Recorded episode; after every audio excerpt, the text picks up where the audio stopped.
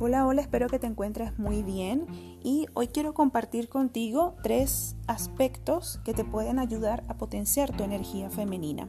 Lo primero que vamos a hacer es entender que la energía femenina es una energía sutil y abstracta, a diferencia de la masculina, que entiéndase no es su opuesta, sino su complementaria, ya que somos ambas energías a la vez y de lo que te voy a hablar está lejos de ser una visión o conceptos feministas. Te hablo desde una visión energética y holística. Todos, tanto hombres como mujeres, tenemos la mezcla de ambas energías, pero hoy me centraré en hablarte de la femenina. Esta energía se relaciona con la flexibilidad, creatividad, intuición, amor, receptividad, protección, empatía, curación y nos conecta a la tierra. Está relacionada con el, hemisferio derecho y cuando nos alejamos de estas energías para competir en el mundo de lo masculino, entonces perdemos algo de nuestro poder innato.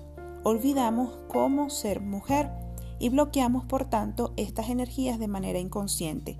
Y lo que se manifestará en nuestra vida son situaciones como dificultades para tener pareja o mantener relaciones en pareja, problemas con el ciclo menstrual, problemas para quedar embarazada, aumento en los niveles de testosterona y todo el desbalance hormonal junto con las enfermedades asociadas a ello.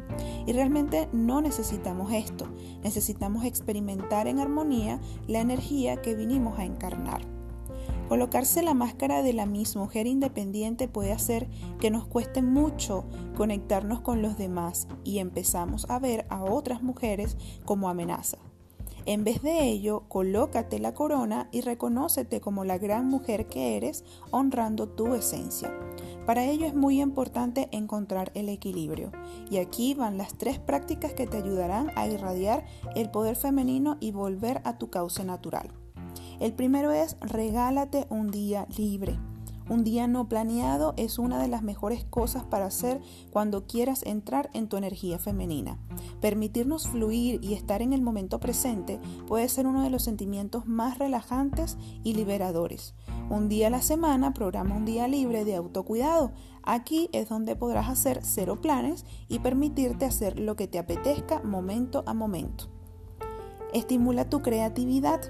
Expresa tu creatividad a través de la artesanía, de la pintura, del baile.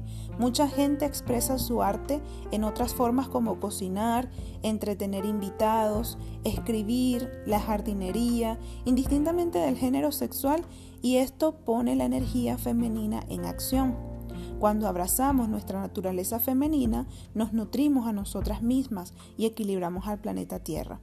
Al desarrollar nuestra energía femenina podemos realmente atraer el éxito hacia nosotras en vez de sentirnos constantemente apuradas y presionadas. Y el tercer punto es hazte caso.